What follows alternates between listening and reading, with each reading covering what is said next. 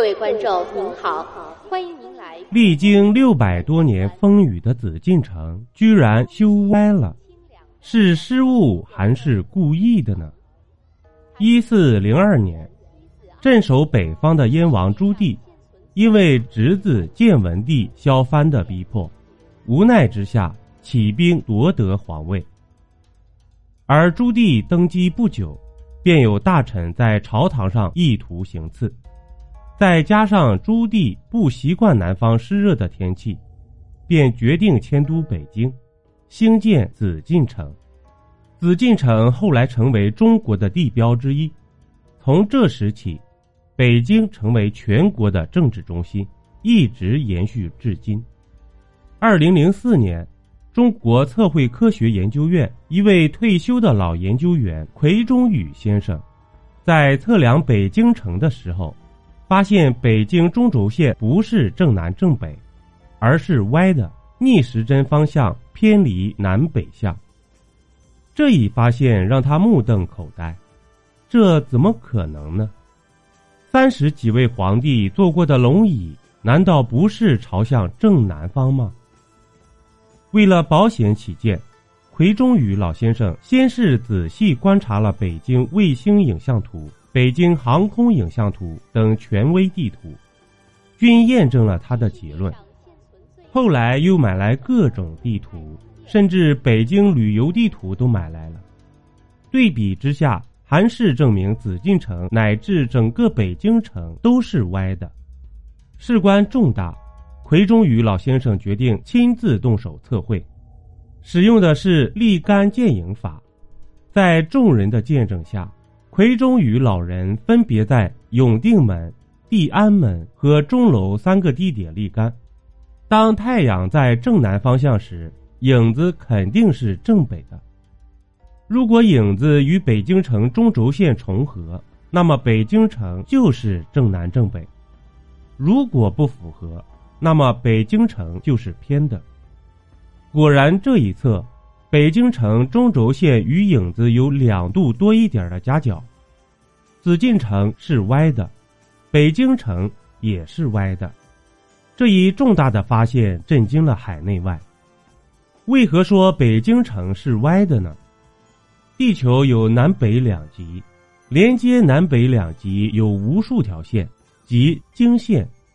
如果一间房子是正南正北的话。它的中轴线要与子午线重合。老北京的中轴线举世闻名，南起永定门，北到钟鼓楼，全长七点七公里，是世界上现存最长的城市中轴线。如果将永定门作为基点，那么到钟鼓楼这里偏离子午线已经将近三百米，而整个北京城的核心便是紫禁城。四四方方豆腐块一样的城建结构，都是以紫禁城和中轴线为标准的。如果紫禁城和中轴线是歪的，那么整个北京城就是歪的。那么古人的测量会不会失误呢？古人的科技远不如现代，会不会是在兴建紫禁城的时候测量失误呢？这里的失误包括两个可能，一是。子午线测量错误，导致从源头上中轴线跟着跑偏了；二是子午线测量没有问题，但是修建紫禁城之时工程失误了。子午线有没有可能测量失误呢？大唐凌烟阁二十四功臣之一的邹国公张公瑾有一个曾孙叫张随，年纪轻轻便出了家。法号一行，这个人有多牛呢？他不仅仅精通佛法，而且对历法和天文更是熟人，测量了一百五十余颗恒星的位置，发起在全国十二地点进行天文观测，写出了著名的大眼历。这可是后来唐朝全国使用的历法，他是全世界第一个测出子午线长度的人。而到紫禁城修建之时，又过了七百年，科技不知进步了多少。太史院司天监只要不是酒囊饭袋，绝不会犯这种错误。所以子午线测量失误的可能性几乎为零。那修建紫禁城有没有可能工程失误呢？三省六部、府台衙门，这个庞大的帝国最为核心的机构，都要迁入紫禁城，注定是一个载入史册的大工程。朱棣当时可以说是举全国之力，派遣各种能工巧匠，网罗全国人才。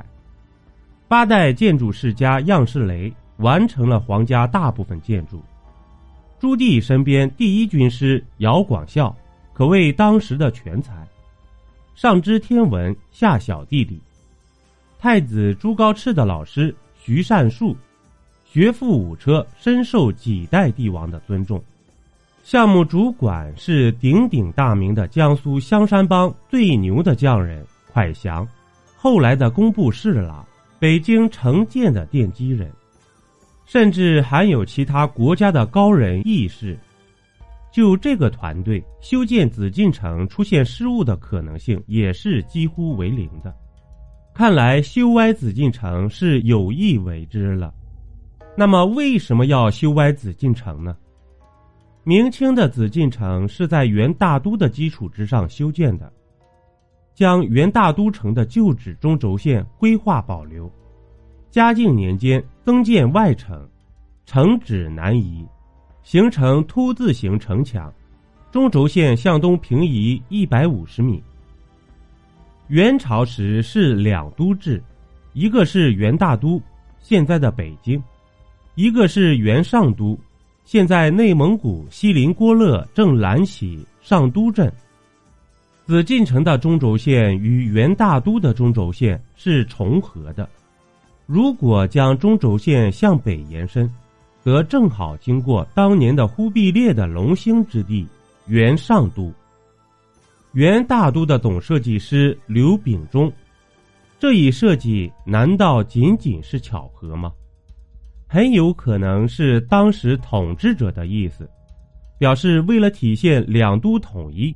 将大都与上都的连线作为元大都的中轴线，还有一个可能的原因，就是当年修建元大都和紫禁城时，中轴线确实是正南正北的，但从元大都修建到今天，已经过去七百多个春秋，地球的公转和自转发生小幅度变化，发生极移、张动、岁差等现象。导致了子午线的变化，所以中轴线与子午线偏离，紫禁城被动的歪了。欢迎您收听由主播像素星座演播的免费有声小说。本集播讲完毕，点个关注，订阅一下哦，下集我们不见不散。